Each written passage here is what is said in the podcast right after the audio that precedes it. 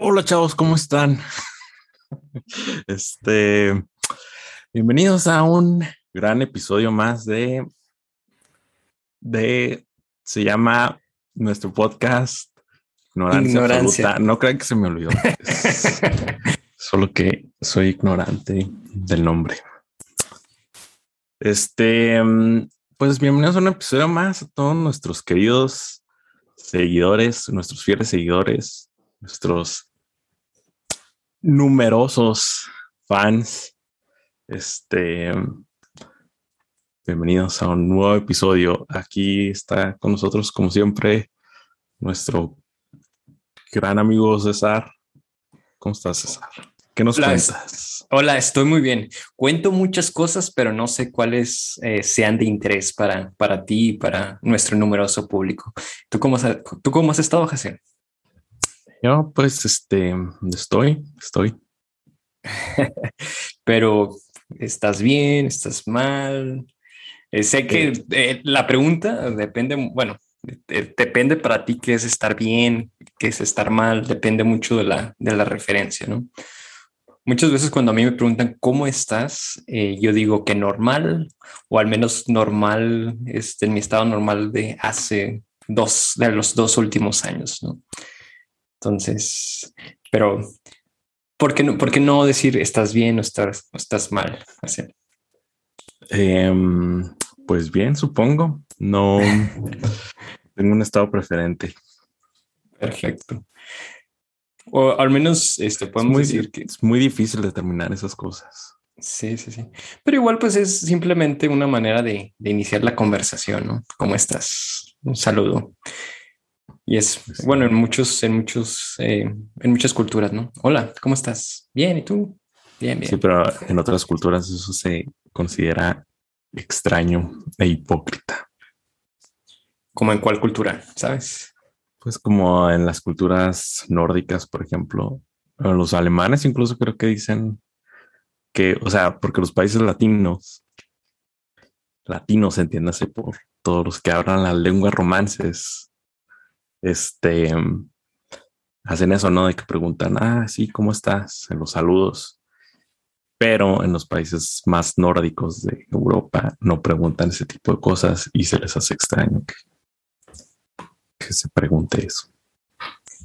Eh, pues es que, ¿cómo, ¿cómo iniciar una conversación, no?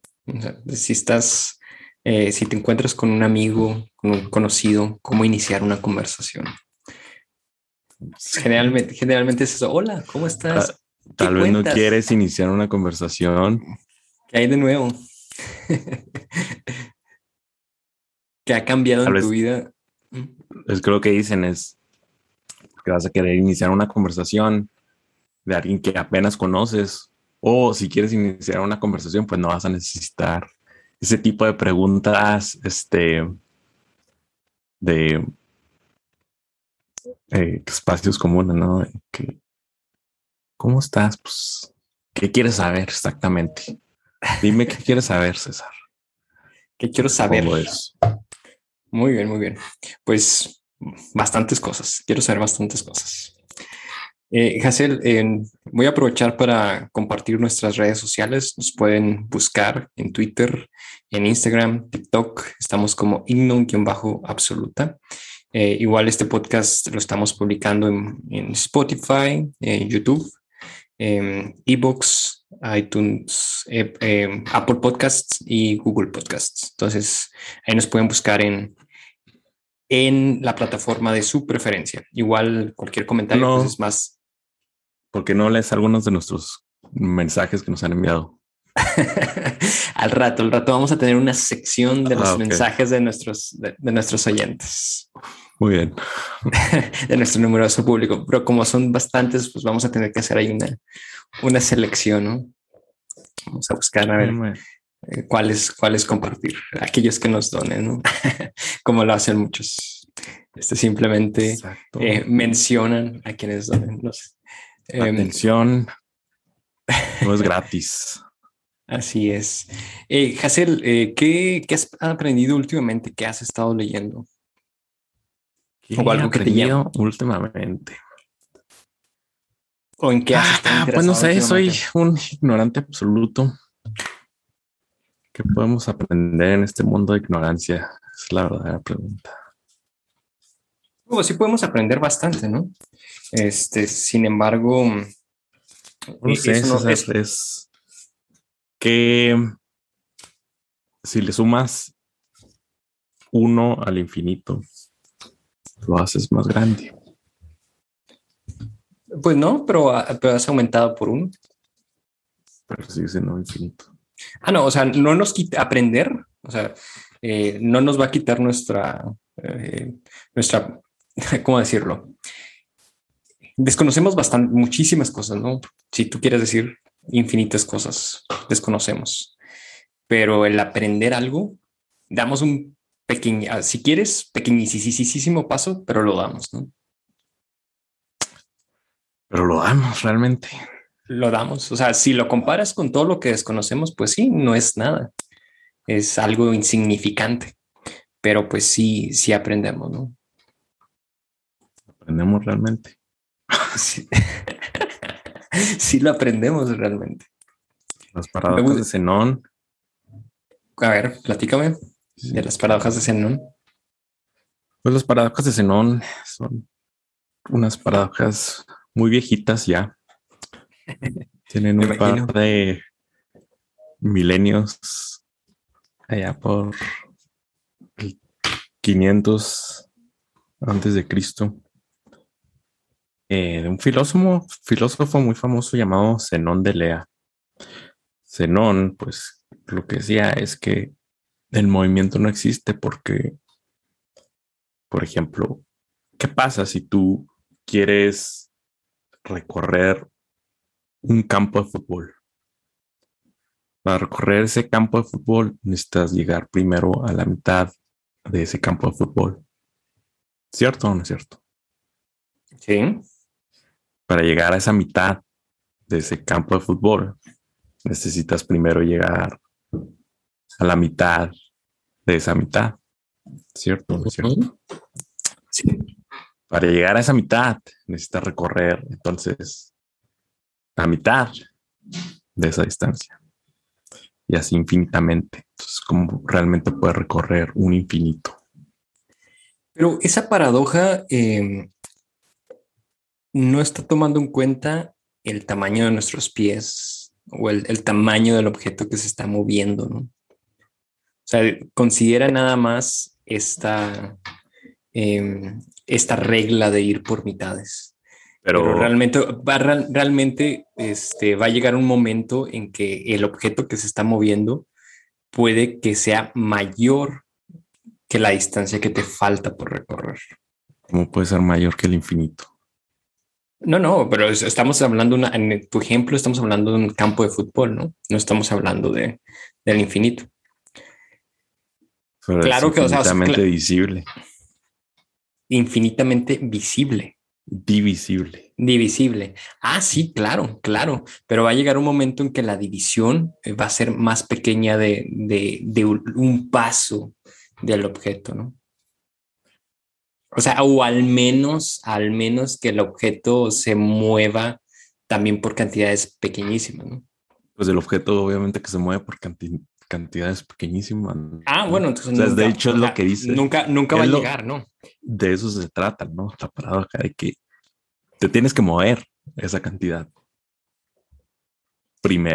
Pero tienes que mover la, primero la cantidad, la mitad del campo, luego la mitad de la mitad del campo, luego la mitad de la mitad de la mitad del campo, y así hasta el infinito. Entonces, ¿cómo puedes moverte infinitamente y recorrer recorrer ese infinito.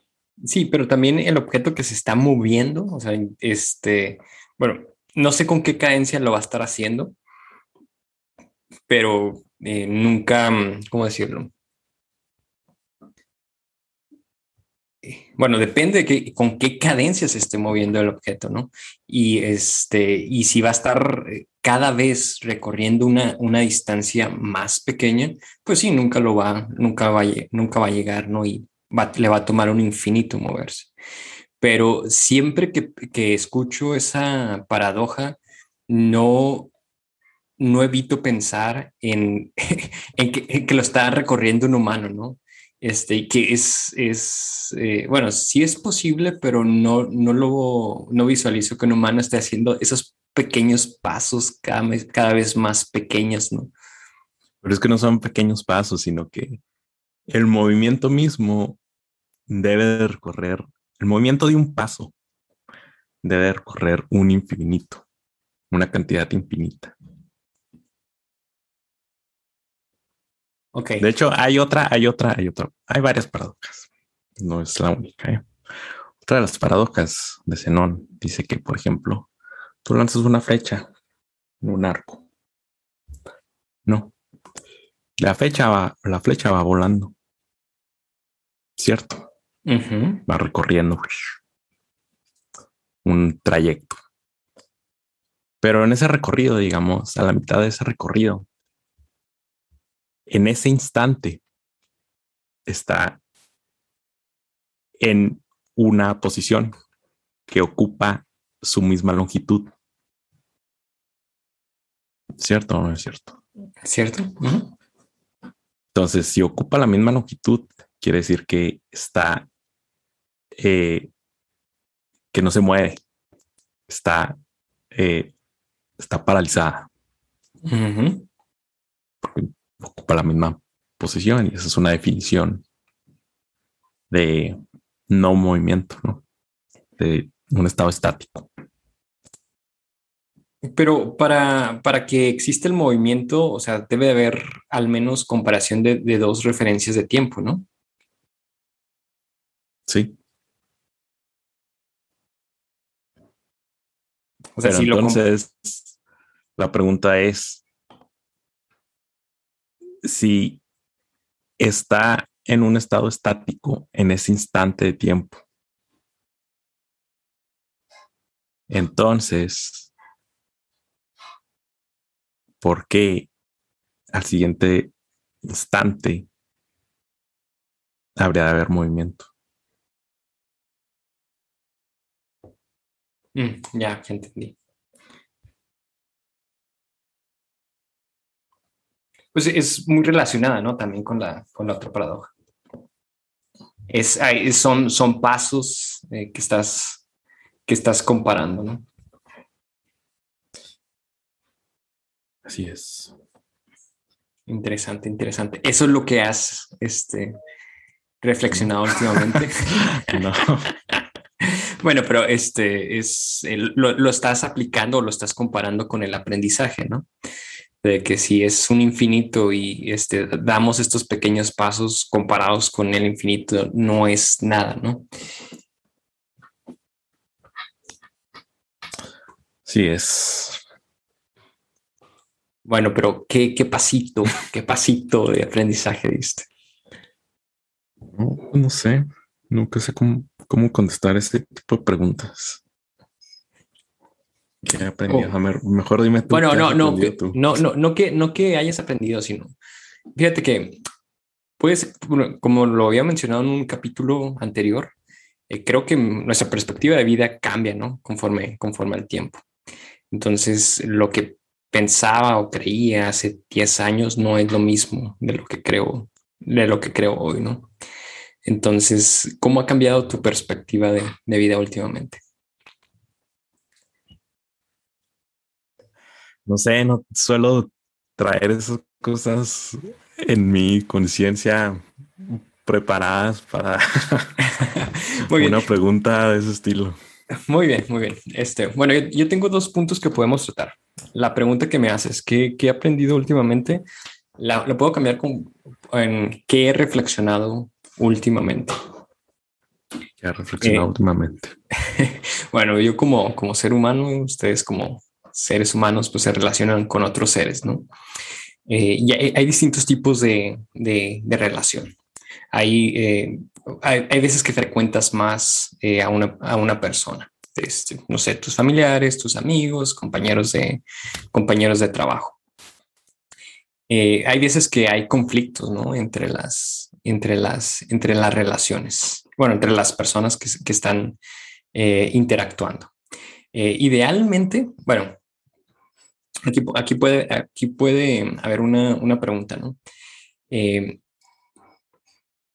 ¿Cómo sería una relación ideal ¿no? con, con, con, otra persona? ¿Deberían de existir o no los conflictos? Porque eh, sea como sea, las personas pueden tener eh, diferentes perspectivas de vida, ¿no? Y, y, en algún momento, quizá en una toma de decisión, este, que se tiene que tomar en conjunto, pues hay diferentes, diferentes este, opiniones, ¿no? Y muchas veces o tienes que ceder o muchas veces tienes que, es, ¿cómo decirlo? Eh, luchar, ¿no? Para que en realidad tu decisión sea la que, la que se tome, ¿no? Eh, yo soy una persona, bueno, reflexionando, me he dado cuenta que en muchas, muchas ocasiones cedo, ¿no? Eh, y simplemente por, por evitar conflictos. Eh, y termina, eh, ya el futuro me da la razón, ¿no? De que a lo mejor lo que pensaba en ese momento era más conveniente al para el resultado que queríamos obtener. Eh, entonces creo que sí, muchas veces te, te, te, va a tocar ceder, ¿no? Pero creo que no debes de ceder demasiado, ¿no? Este, debe haber, buscar acuerdos y creo que para que una relación sea mm, buena, también debe de haber, eh, debes de poner límites. Eh, debes de, aprender, saber aprender a decir que sigue, aprender a saber decir que no, cuándo, cuándo hacerlo. Eh, y creo que siempre, o sea, para una buena relación, para que dure, para que, eh, ¿cómo, ¿cómo, decirlo? Para que el, cuando se trabaja en conjunto se logren los resultados que se quieran, debe haber límites, debe haber límites y, y, es, y y, establecerlo, ¿no? Y buscar la forma de, de, comunicarlos. Eso es algo que en lo que he reflexionado últimamente, que si, es, en cualquier tipo de relación debe de haber límites. Y creo que en muchas ocasiones eh, yo no había estado poniendo esos límites que yo, que yo consideraba, ¿no? Y a la larga, pues no me eran convenientes, ni para la relación que, que tengo, ¿no? ¿Te refieres con límites? No lo sé. O sea, por ejemplo, una relación laboral. Eh, si tú tienes un, un, acuerdo de, no sé, trabajar 40 horas a la semana, eh, puede que una vez tú, eh, si eres un empleado, tu empleador te pueda pedir trabajar poco más. Ahí no sé cuál sea el límite, ¿no? O sea, decir, bueno, puedo expandir mi límite para en ocasiones como estas trabajar un poco más. Ofrecerle a mi empleado más horas. Este, igual hay eh, un tipo de negociación, van a ser con pago, no va a ser con pago, hasta, hasta qué punto voy a poder marcar ese límite. ¿Sí me explico? Entonces, porque si, si el acuerdo inicial eran 40 horas, pero te piden, eh, o sea, tu empleador te está pidiendo más horas, que trabajes más horas, por ejemplo, sin una remuneración, eh, puede que en algún momento tú este, accedas, ¿no?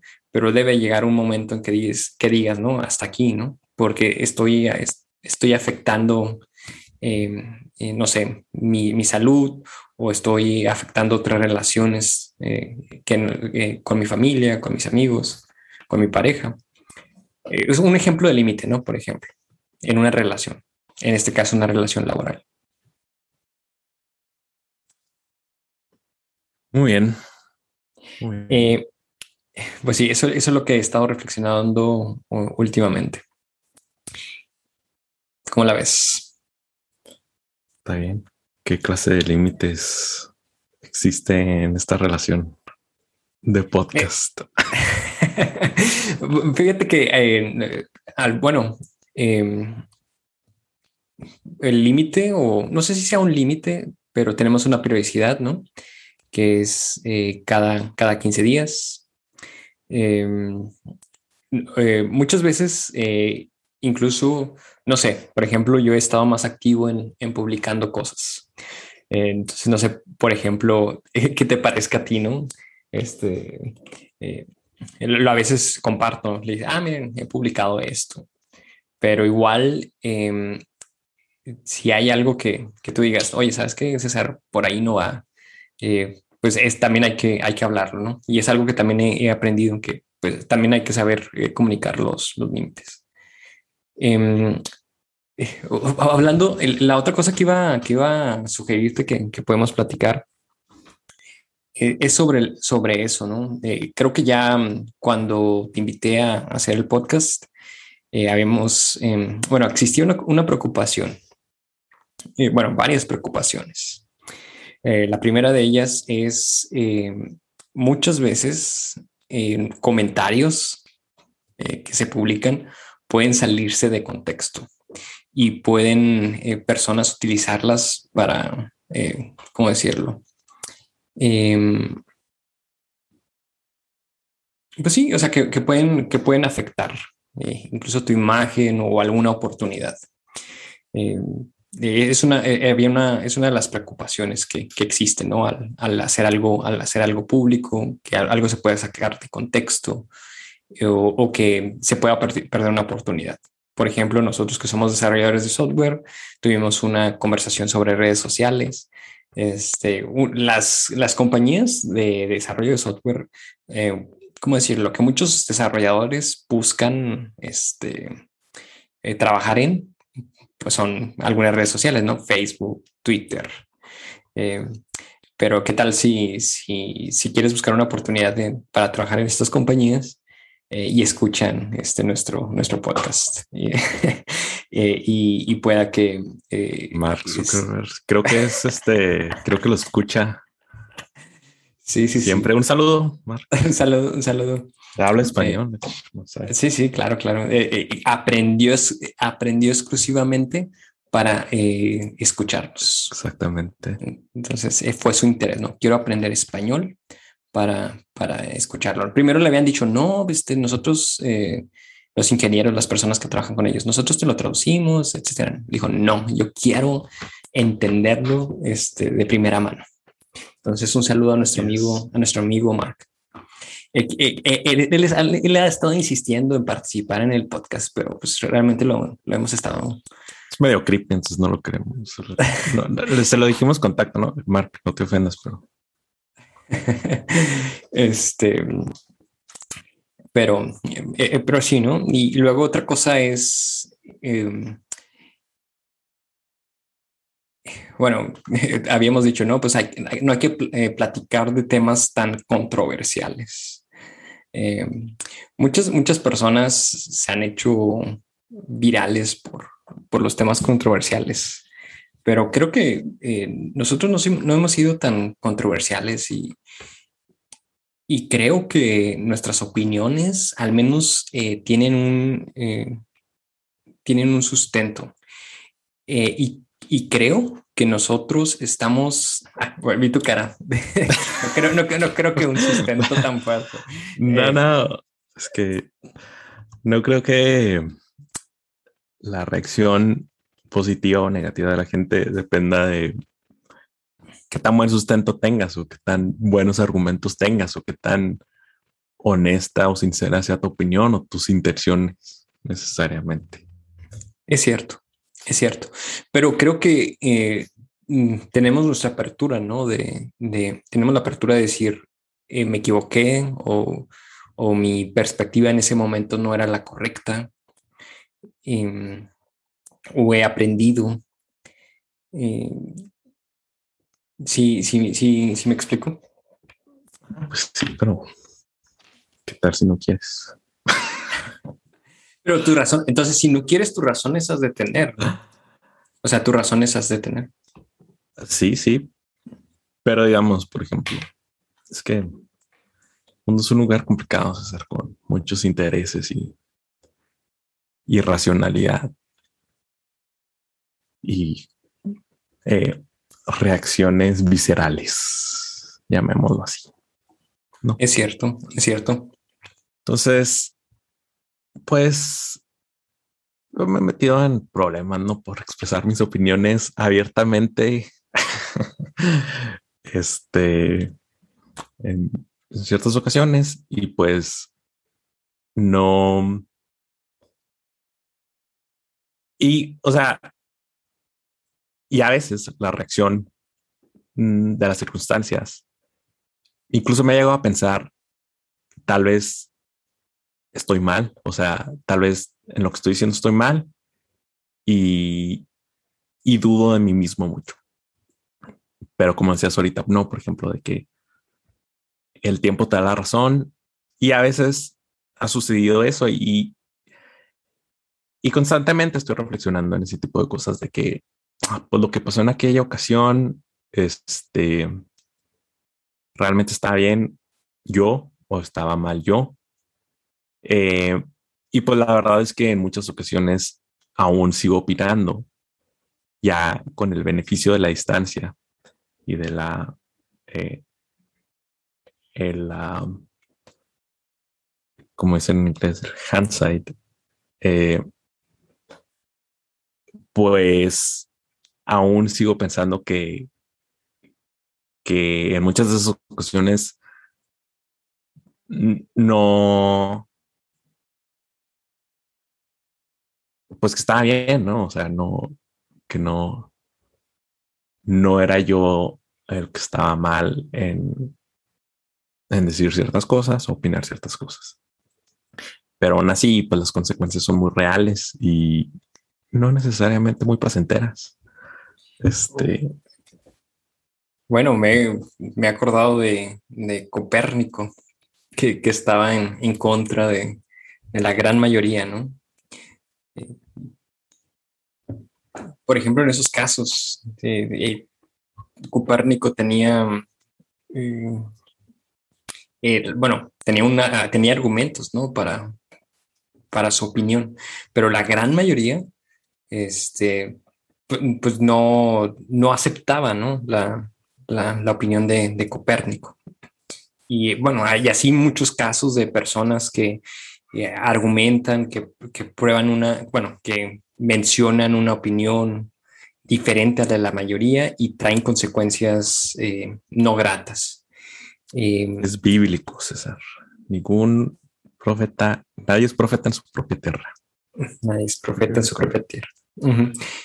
Pero eh, bueno, es que muchas veces nos obstinamos con las ideas. Personas que dicen, no, la, tierra, eh, el sol es el que se mueve alrededor de la tierra. Y estamos obstinados con esa idea y no somos, no nos abrimos a considerar la otra opinión y la condenamos sin siquiera reflexionar en ella.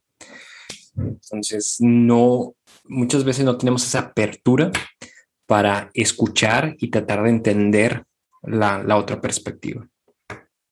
Y la, y la condenamos y la criticamos. Em, bueno, a mí me, sucede mucho, ¿no? con esto de, evitar conflictos. Em, a veces digo, no, cedo, mejor cedo a, a, lo que opinan los demás, mejor me quedo callado, este, para evitar conflictos o para evitar este, malas consecuencias.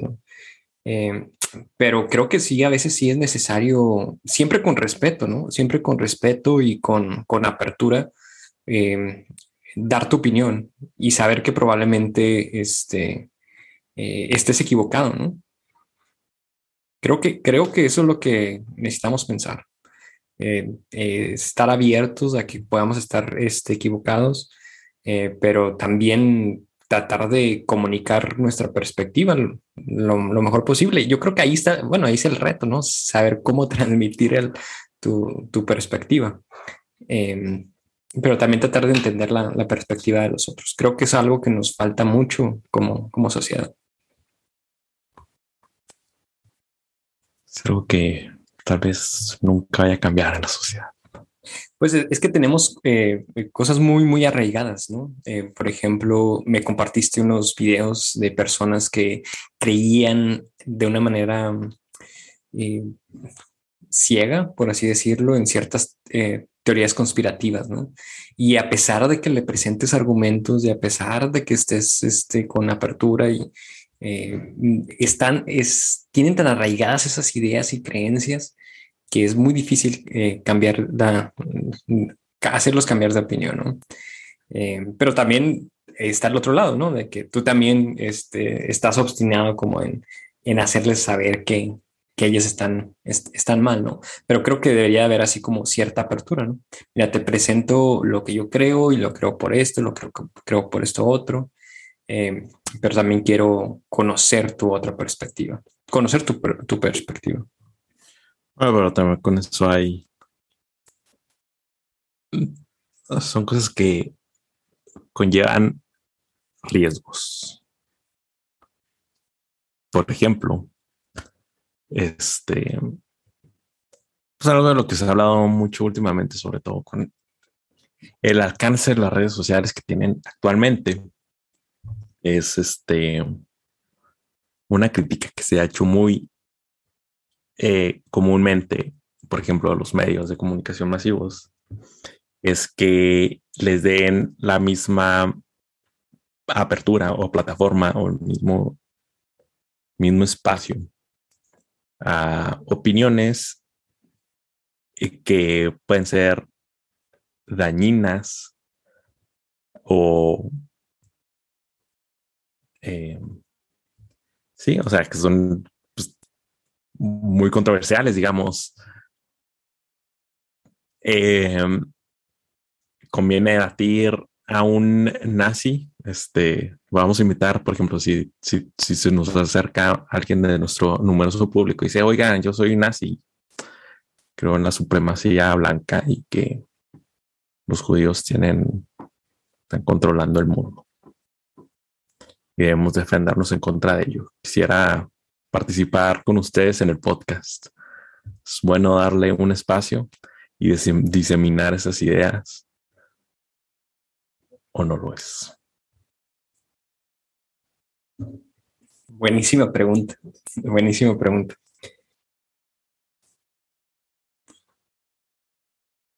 Por ejemplo, hace, hace, hace algunos años, no sé, no sé si te acuerdas o si sepas, pero este, hay muchísimos ejemplos, ¿eh? innumerables, pues muchísimos. Pero aquí en México pasó que este periodista muy famoso, se llama? Eh, bueno, no acuerdo. ¿De Televisa? ¿De, no, de, de, Azteca. De Azteca. Eh, ¿Javier Alatorre? Ah, no. el de ya. El que tenía un programa a mediodía, ¿no? Ah, no. Ahorita me acuerdo cómo se llama. Muy bien. Eh, pero que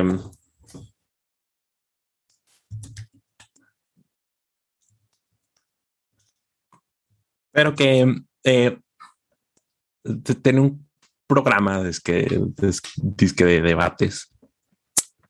Em, y em, en una ocasión, este invitó a unas personas que decían que el SIDA no existe, que es un mito. ¿El qué no existe, perdón? El SIDA. El, SIDA. SIDA ni el virus del VIH. Bueno, no sé si el virus, ¿no? Pero por más el SIDA. Este, y fue súper criticado eh, por todos lados. Y luego él se defendió diciendo de que, ay, no, es que me quieren en esos. Entonces no existía el término de cancelar, ¿no? Pero prácticamente lo que dijo es que ya no hay tolerancia, no sé qué y luego se supone que iba a ser un debate, un programa de debate entre el equipo de los que decían que sí existía el SIDA y de los que no existían. El último, eh, los médicos de México que decían pues que lo, estaban criticando darle, por darle ese espacio a esas personas, pues, pues eran Estados Unidos, como el 90% de las conspiraciones del mundo. Eh, y iba a ser un debate entre esos dos, equipos de personas y pues no se presentaron los médicos de aquí de México.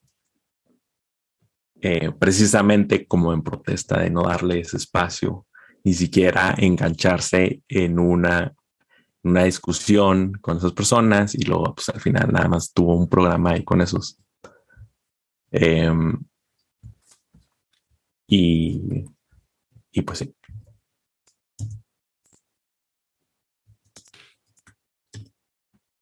Bueno. Ricardo Rocha. Ricardo Roche. Órale. Entonces, pues, ¿cuáles son las consecuencias, no? Obviamente que si en un medio de comunicación masivo, programa que ven miles, tales incluso millones de personas, este, tomas un, una opinión, una teoría de conspiración, digámosle una opinión, ¿no? Este, que es sostenida por un grupo muy pequeño de personas.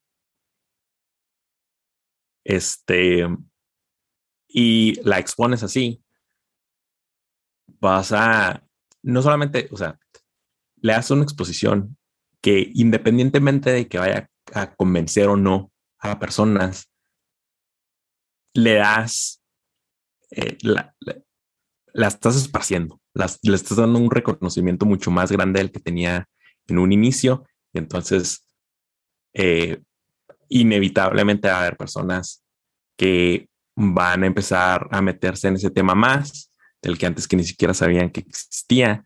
Y va a haber personas que se van a convencer de eso, van a dejar de tomar sus medicamentos o dejar de cuidarse o lo que quieras y van a tener consecuencias en, para ellos mismos, pero además para otros, para terceros, ¿no? Entonces, ¿qué, qué haces ahí?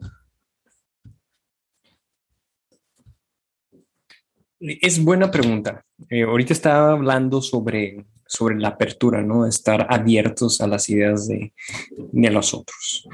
Eh, por ejemplo, la pregunta que planteaste de si eh, un, aceptaríamos en el podcast a, una persona que crea en la supremacía blanca. ¿Estaríamos dispuestos a, escuchar sus, argumentos?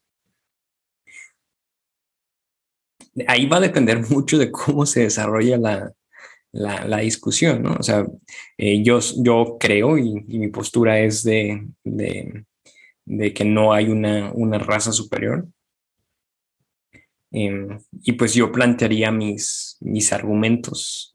No sé si, em, bueno, aquí ya entra una, una, no sé si llamarlo responsabilidad de parte de, del medio por, por el, el, cual por el cual se dan a conocer todas estas posturas. En el ejemplo que diste de la televisora, sí TV Azteca en este caso, es responsable de darle apertura a, esa opinión, ¿no? Que, que, se darle más peso, ¿no?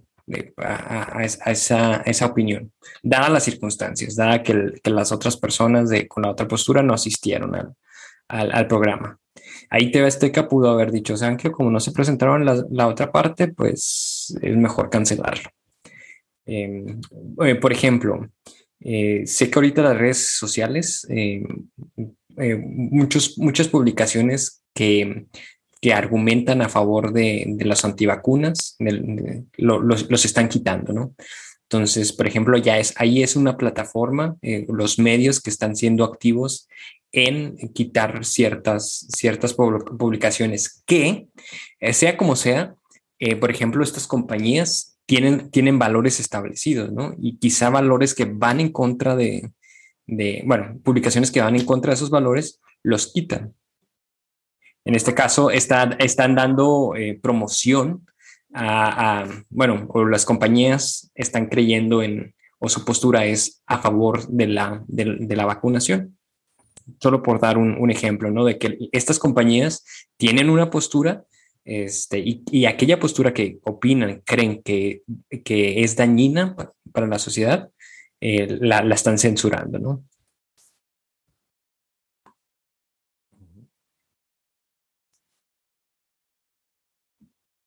Pero sí, pero esos ejemplos que, estás planteando, eh, sí, sí me hacen cuestionar esto un poco sobre lo de la apertura, ¿no? Porque eh, como lo planteé al inicio, ahí está, eh, estaba bueno, estaba, mm, se escucha como que hay que ser tolerante a todo, ¿no? Ser tolerante a todo, este, estar abierto, a estar abierto a todo. pero presentas eh, ejemplos muy, bueno, que van eh, mm, muy contrastantes, ¿no? A mi, a mi, a mi perspectiva de vida, ¿no? Que es, por ejemplo, la supremacía blanca o eh, negar ciertas enfermedades. Sí, además, pues la, o sea, hay un mito que a toda la gente le gusta creer sobre que, sobre eh, eh, la cultura de debates. De que no, pues este, llegas a un debate y los argumentos más fuertes van a triunfar y por lo tanto vas a convencer a todos y la verdad va a salir eh, ganando y, y pues ya, se acabó. La verdad siempre sale ganando, pero la verdad es que no es así. O sea, los debates no son ejercicios, no somos, para empezar, no somos máquinas lógicas, no somos computadoras. Este, y los debates no son ejercicios de evidencia. La evidencia, para empezar, siempre, eh, siempre van a existir este,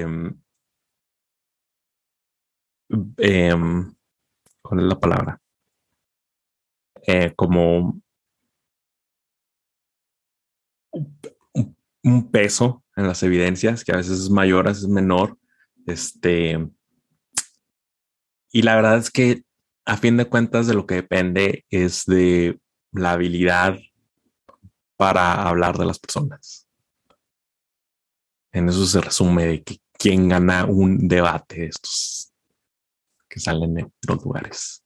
No tiene nada que ver con la evidencia, no tiene nada que ver con la verdad, no tiene nada que ver con, con la lógica, no tiene que ver con tu capacidad, tu verborrea, tu elocuencia.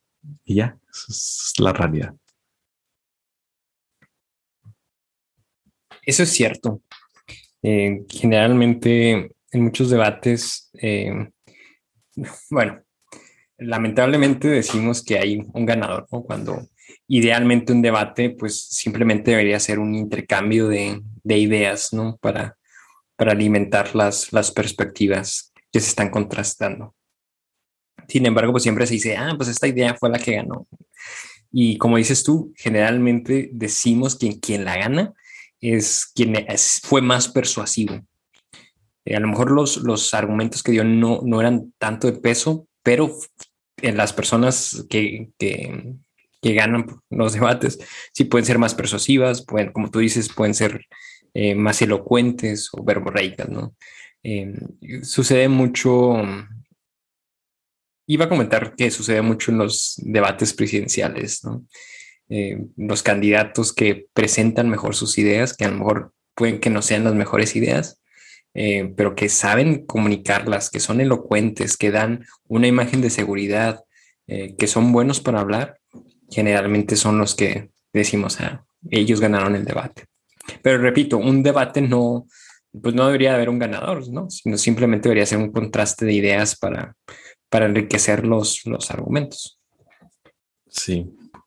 Bueno, y eso incluso, este, pues ya está como que desmono, desmoronándose un poco, ¿no? Toda esa concepción de, de diplomacia y fórmulas, este, y formas eh, en todo esto de la cultura de los debates, ¿no? Incluso los presidenciales, porque, por ejemplo, tomas a un Trump, ves los debates que tuvo y pues simplemente es la estrategia del bully, ¿no?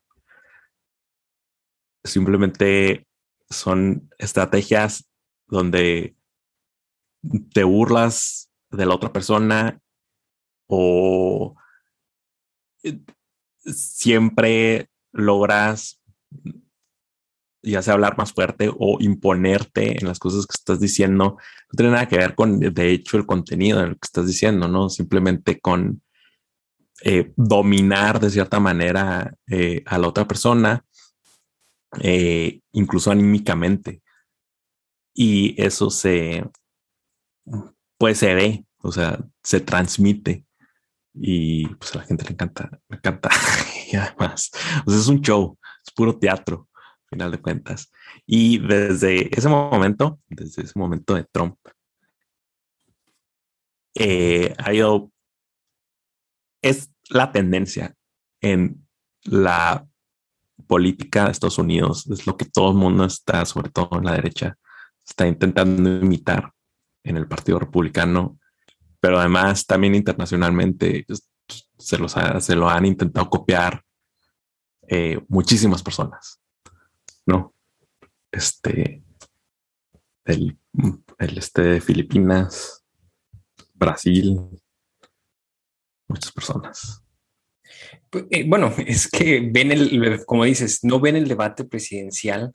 El debate, los debates, bueno, entre candidatos a, una, eh, a una posición política, eh, no son para contrastar ideas. O sea, realmente no es para contrastar ideas o para dar a conocer, bueno, en, parte sí, ¿no? Para conocer ideas que, que proponen, pero realmente el, objetivo es que los electores comparen la imagen de los candidatos eh, y que vean cuál de esas de esa imagen de los candidatos es más eh, conviene, ¿no? o, cuál se presenta, se ve más dominante, más segura. Eh, em, como tú lo dices, es un, es un show. Eh, pues realmente... no, creo la verdad que ni siquiera eso, eh, porque la gran mayoría de las personas ya sabe por quién va a votar. Incluso, incluso en términos de partidismo, pero incluso si no es así, es este, ya tienes a tu candidato. Y no creo, no sé, no tengo los números, pero dudo mucho que realmente los debates, a menos que sean totalmente desastrosos, cambien mucho sus números. A un pequeño sector de la población puede que sí, que son los que les llaman indecisos. Este, pero pues nomás, ¿no? O sea,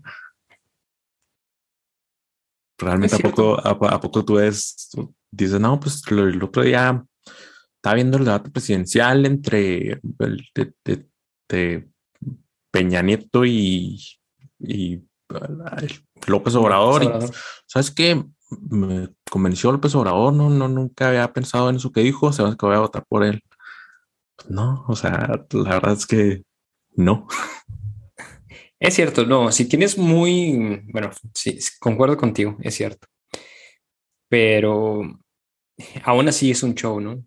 y, y, hay un objetivo, que es presentarte como, bueno, que los candidatos presentarse como, como esta imagen de, oye, yo soy el, yo soy una persona dominante, yo soy una persona este, que vence a los demás, ¿no?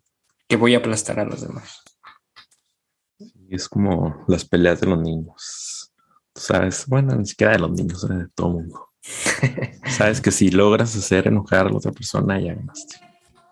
O si lo haces enojar más que tú,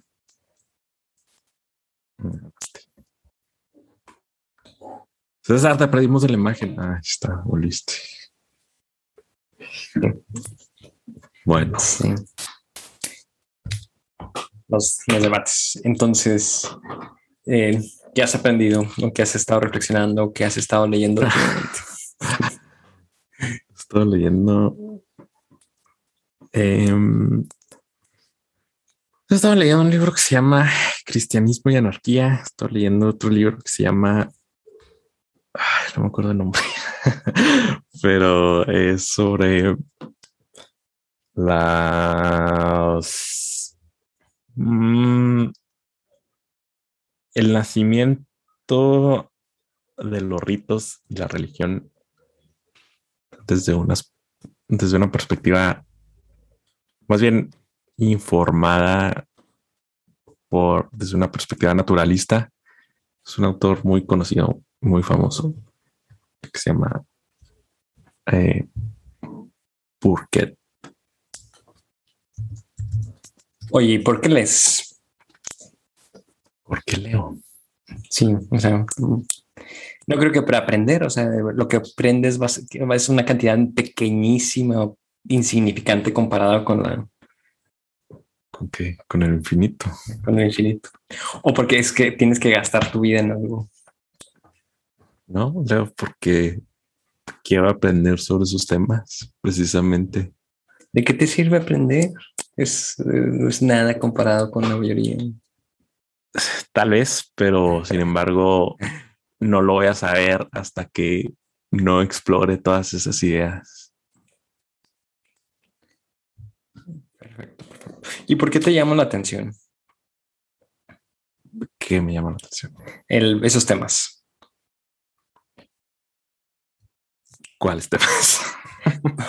Cristianismo y anarquía, el origen de, bueno, el análisis de religiones desde un, punto de vista en específico? Mm, pues me llama la atención todo lo que tenga que ver con la filosofía. Me llama la atención todos los temas religiosos, no simplemente desde el punto de vista naturalista o es algo, me parece fascinante el todo lo que le te ayuda a responder o en intentar darle un sentido a la existencia. La religión, pues tiene que ver con eso. Eh, o sea, en realidad, la ciencia en sentido amplio tiene que ver con eso, no, pero eh, los, las disciplinas que pueden llegar a un nivel más profundo para responder a ese tipo de preguntas, filosofía, eh, temas de religión, psicología, cosas. Interesante. Eh, fíjate que, pues sí, eh, como dices tú, eh, para muchos la religión da un, explica, ¿no? da un sentido de, la vida y no solamente da un sentido, sino que también determina muchas cosas, ¿no? Tu comportamiento, tu manera de relacionarte con el mundo. Pues sí, todo lo que consideras como, como un sentido. Y es cierto también, la ciencia, pues también busca, ¿no? Trata de, encontrar eh, una explicación a, el mundo desde otra, desde perspectiva, ¿no? Pero si lo vemos así como tratar de darle un sentido, pues es, es equiparable, ¿no? Con la, con la religión, en ese sentido muy amplio, ¿no? De darle una explicación, darle un sentido. Pero la religión, la religión no puede proporcionar un sentido real. O sea, puede proporcionar explicaciones, eh, puede responder cierto nivel de cómo, eh, pero no el por qué en su sentido más radical. Pero sí, sí da un sentido, ¿no? O sea, con sentido me refiero a que es como una guía en la vida de las personas, ¿no? Y tienen un porqué para seguir viviendo. Y la religión puede, puede dar ese porqué. ¿Cómo, ¿Cómo la ciencia puede dar ese, ese porqué seguir viviendo? Bueno, yo me refería al... al a la, sí, la, la religión sí. sí. Sí, sí, Pero la ciencia... Bueno, buena pregunta. Al menos la, la, la religión sí, ¿no? Pero la ciencia, más, bueno, sí, más que un sentido, sí es tratar de explicar, ¿no? O de entender el, el mundo. Así es. Los mecanismos. Pero la pregunta es, ¿por qué tener un sentido, no? O, con, bueno, definimos ahorita el sentido de, de, por qué seguir, eh, por qué seguir viviendo, ¿no? Que era lo que eh, planteaba Víctor Frank a, sus, a sus pacientes, ¿no? ¿Por qué no se suicida usted? ¿Cuál es su sentido de vida? ¿Por qué, por qué seguir viviendo? ¿Cuál es su por qué? ¿Por qué un sentido? Pues porque somos seres humanos, tenemos conciencia, necesitamos un sentido. Incluso, incluso cuando pretendemos renunciar a ese sentido, vivimos como si lo tuviéramos. Es que, o sea, e, era lo que decía, te digo, Víctor Frank, o sea, ¿por qué no te suicidas? ¿Por qué seguir viviendo? Exacto. Y, quizá la respuesta a ese, la respuesta a ese por qué es tu sentido. Sí, esa no es muy buena respuesta, pero.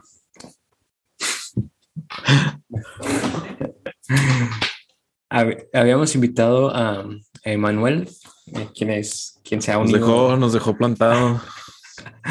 quien, se ha unido a, dos, a, dos podcasts. Yo pensé que sí, que sí se iban a unir.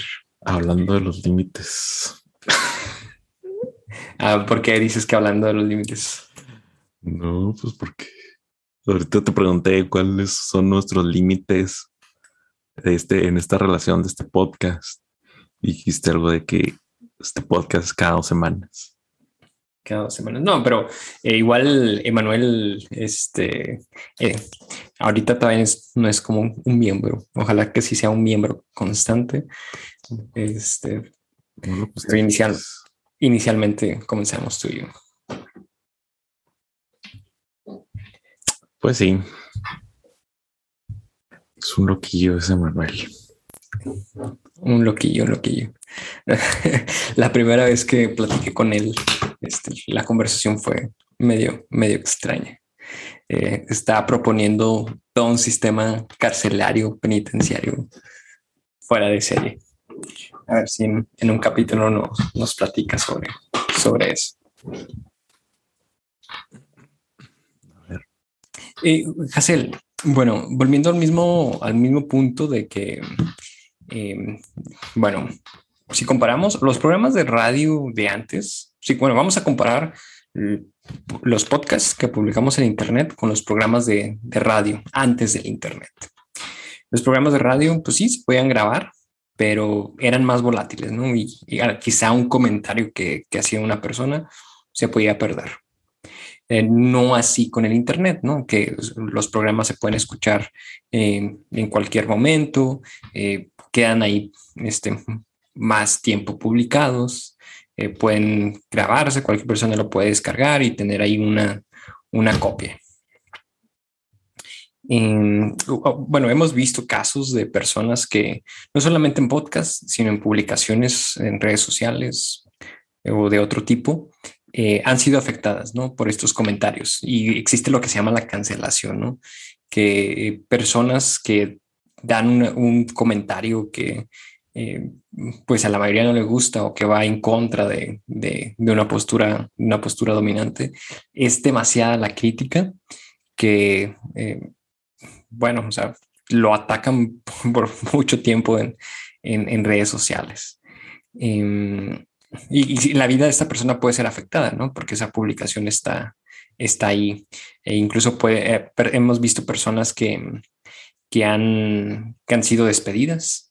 Eh, por ejemplo, eh, recuerdo el caso de un, de un organizador de, de los eventos de, de inauguración de, de, las Olimpiadas de Tokio en 2020, que unos días antes de, de, hacer el evento de inauguración lo despidieron, ¿no? Porque tomó relevancia o se hizo evidente un comentario antisemita, creo, que hizo hace años, ¿no? Pero, por ejemplo, esa publicación que hizo esta persona, que a lo mejor ni siquiera ella se acordaba de ella, él vio afectada su, su, su, trabajo, ¿no? Em, hemos visto, em, no sé, profesionales que por algún comentario su carrera ha sido afectada ¿no? por, por todo este proceso de, de cancelación. Eh, ahora, pues, las personas, o sea, la gran número de personas estamos publicando, ¿no? Y también podemos correr el riesgo de, de, hacer un comentario que, que en su momento pueda ser cancelado. Pero tú crees que eh, en un futuro ya no suceda tanto ese tipo de cosas al normalizar, eh, al, normalizar que, todas las personas estamos haciendo un comentario que, puede permanecer por mucho tiempo y, que puedes este, ser utilizado en, tu contra. Es decir, que este, que este movimiento de cancelaciones que hemos visto es más como parte de una etapa eh, temprana del Internet o crees que, que sí va a persistir por, por mucho tiempo? ¿O mm, depende? Pues no sé. La verdad, no sé. Mm, em, ah, e, esto, esto del Internet, todo esto de las redes sociales, es... Hay que separarlo, ¿no? Hay que separar las cosas que son em, como que modas sociales o un como ajustamiento social, una absorción social de los nuevas tecnologías y cosas. Y otra que son parte de la misma naturaleza de esas técnicas y esas tecnologías. Y luego otra también puede ser parte de la misma naturaleza humana. Este, entonces creo que parte natural de estas tecnologías es el hecho de que, em, pues, es como que siempre es el presente perpetuamente, presente perpetuo, ¿no?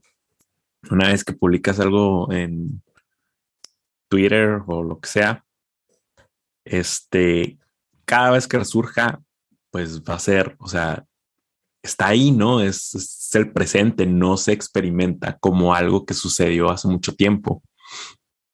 Em, por ejemplo, no sé, los medios tradicionales, antiguos, eh, además de que la dinámica social era muy diferente, eh, por ejemplo, de que si tú ves algo de que salió en la tele en los ochentas, pues la imagen, la calidad de la imagen y demás, ya la misma, la misma experiencia de esa tecnología hace que se experimente como algo en el pasado, como algo que sucedió hace mucho tiempo. Este, ¿por qué? Porque pues la calidad de la imagen y de todo esto ha cambiado mucho. No, este, lo mismo con, no sé, la alta definición en las grabaciones de radio o incluso el hecho de simplemente escuchar una grabación, pues ya es algo como que, o sea, quien oye el radio hoy en día nos parece un medio de antiguo. Entonces experimenta un, una, una distancia en el tiempo. Eh, en cosas como los tweets, pues no cambia, ¿no? O sea, en lo que lleva, ¿cuánto tiempo llevan? 20 años Twitter. No sé, algo así. Eh, creo que unos 13, ponle 2007, unos 14 años. Pues, eh, pues ahí está, ¿no? O sea, es simplemente texto. Entonces, no importa cuántas veces lo presentes, va a ser lo mismo. Eh, tal vez la UI cambie, eh, y demás, pero pues sigue siendo básicamente eh, la misma cosa, ¿no? No se experimenta, por lo menos hasta ahora, eh, como algo, como algo antiguo. Y creo que eso juega un rol importante en, en la respuesta que se tiene a ese tipo de, situaciones, ¿no? Que se vive como algo presente, no importa si lo dijiste hace 14 años, cuando Twitter empezó, ¿no?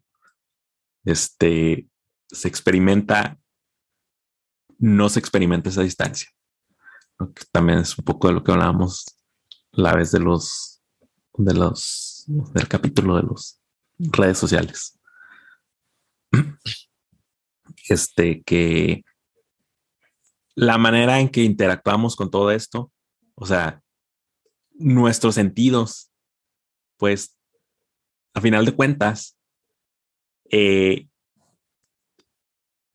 se relacionan de manera diferente con un mundo virtual, porque el mundo virtual, pues a fin de cuentas, no es como el mundo natural, ¿no? Las cosas no envejecen de la misma manera, las cosas, este, o sea, tiene su propia, su propia dinámica distinta al mundo físico.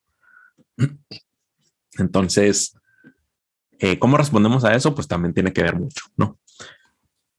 Eh, ¿Por qué? Porque pues si alguien, si ves un tweet de alguien ahorita, igual que si lo ves alguien que lo puso hace 14 años, visualmente es lo mismo y la manera en que lo lees es lo mismo y, y por lo tanto tu respuesta emocional eh, a eso y sensorial va a ser la misma.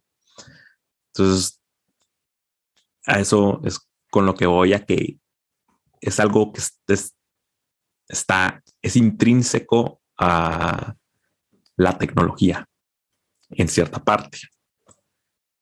Eh, entonces, pues eso no, no, no, nos vamos a deshacer a menos que cambie de paradigma nuevamente totalmente eh, la tecnología, ¿no? Y que entonces ya se sienta como algo, como algo distinto y separado de lo que experimentamos eh, en el día a día, en el presente. Y luego, parte de lo que podríamos considerar naturaleza humana puede ser el hecho de que, ah, pues las personas siempre van a intentar si alguien está en contra de ti o si alguien quiere afectarte de alguna manera o opina de manera distinta a ti, para poder ganar precisamente esos puntos, pues va a utilizar cualquier cosa que esté a su disposición, ¿no? Entonces, si tú tienes ahí este, un historial de tweets antisemíticos, pues obviamente que lo van a utilizar. Este, y lo van a traer a colación cada vez que se requiera.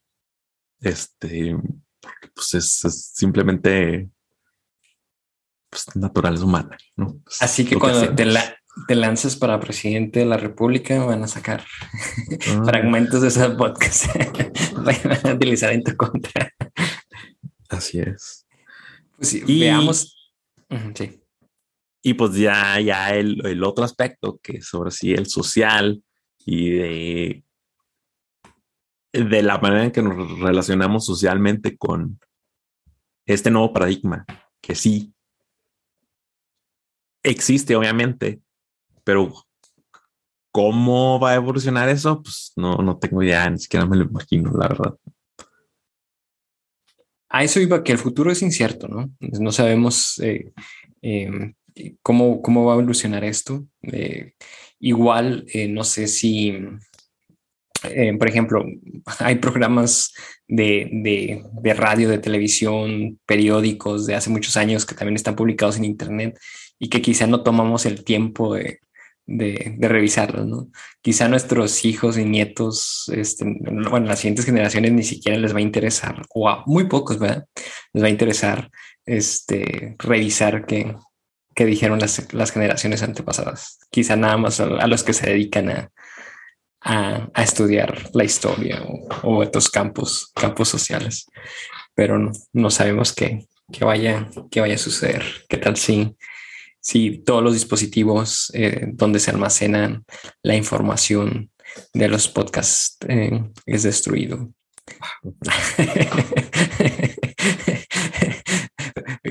no, estoy, estoy exagerando, ¿no? Pero este, lo, más seguro es que, que sí persista, ¿no? Por, por mucho tiempo y, que si haya gente que, le interese, ¿no?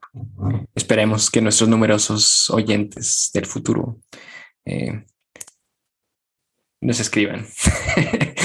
hacer este, bueno, platicamos eh, de, varios temas, ¿no?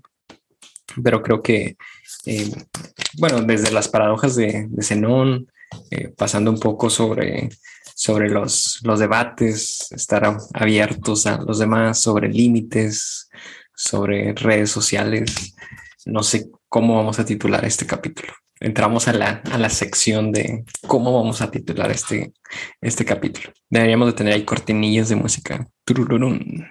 Ahora, la sección de ¿Cómo titularemos este capítulo? Este. Pues no sé. te, pondré, te pondré presión. Tú eres muy bueno para los títulos creativos. Yo soy muy bueno. Vamos a ponerle en ausencia de Manuel. En ausencia de Manuel.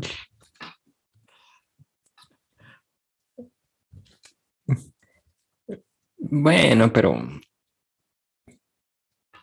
idealmente deberíamos decirle a nuestro numeroso público de, de qué hablamos ¿no? durante este capítulo. Um, no sé. Paradojas de Zenón. Bueno. No, no, no, espera. Paradojas de Zenón. Debates.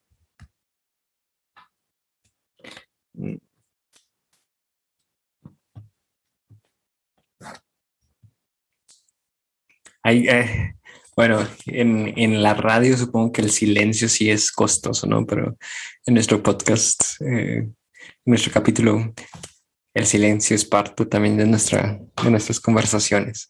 Fíjate que creo que, el, creo que el primer capítulo eh, sí, bueno, sí edité los espacios de, de, silencio. O sea, si era un silencio más de dos segundos, creo que lo recorté a, a medio segundo. Pero ya en los capítulos posteriores ya no lo, ya no lo he hecho, ¿eh? incluso casi ya no le he metido eh, mano en ese sentido, porque la idea es que también se sienta como, como fue la conversación tal cual. Eh, también me he escuchado y me da vergüenza y sé que cometo muchas, bueno, por ejemplo, tengo muchas moletillas y no, y tengo mucha área de, de mejora en, cómo expresar mis opiniones, pero también me ha ayudado escucharlo para, para ver en qué mejorar. Pero la idea también es, la idea es pues que la conversación se comparta tal y cual fue, ¿no? Esa es mi perspectiva ahorita, ¿no? Tal vez cambie después. Ahora que me acordé de eso, que ahorita que teníamos el silencio de pensar en el título. Pues no sé. En ausencia de Manuel. Mm. es que, pues, no, no, no, es que sí, hubo un tema, ¿no? O sea, realmente fue este tema, creo que el tema central fue ese, de mucho, eh, bueno, hay ideas de todo tipo, ideas contrastantes, eh, y que, mm, bueno, hablamos de, tener una apertura, ¿no? Pero ahí planteaste qué, qué tanta apertura tenemos de tener. hablamos también sobre este, que somos unos ignorantes absolutos y, y bueno, las cosas que aprendemos en realidad son insignificantes.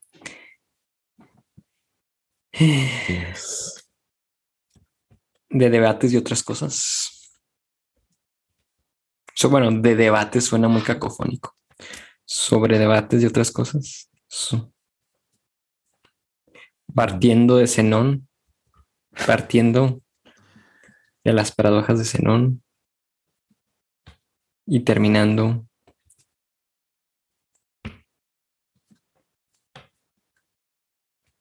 con la cancelación. terminando con la cancelación, eso es Cancelando, cancelando a Zenón. Cancelando. pues no lo cancelamos en realidad. No. Entonces va a ser en ausencia de Manuel. no, no sé. No se me ocurre qué. Debatiendo. Pues esa, esa pregunta, ¿no? sobre los debates, ¿qué, pregunta es? De todo un poco, pero es que no fue de todo. Válgame. en ausencia de Manuel, entonces. sí. Pues no sé. Un poco paradojas de Zenón, debates.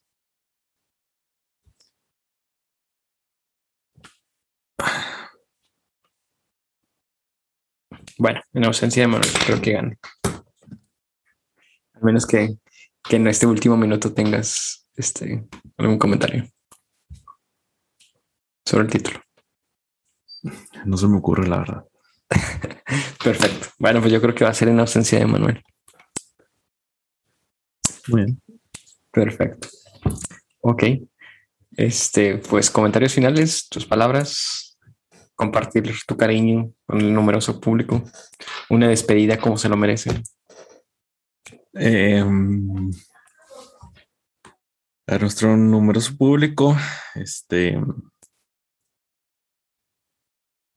cuídense, eh, no hagan tonterías en internet porque los va a venir a cazar y a cancelar. Y ahí los veo el siguiente capítulo. Nos vemos en el próximo capítulo. Hay que, hay que pensar en cómo hacer una, una despedida y siempre cerrar con esa, con esa despedida. Bueno, amigos, nos vemos en la próxima.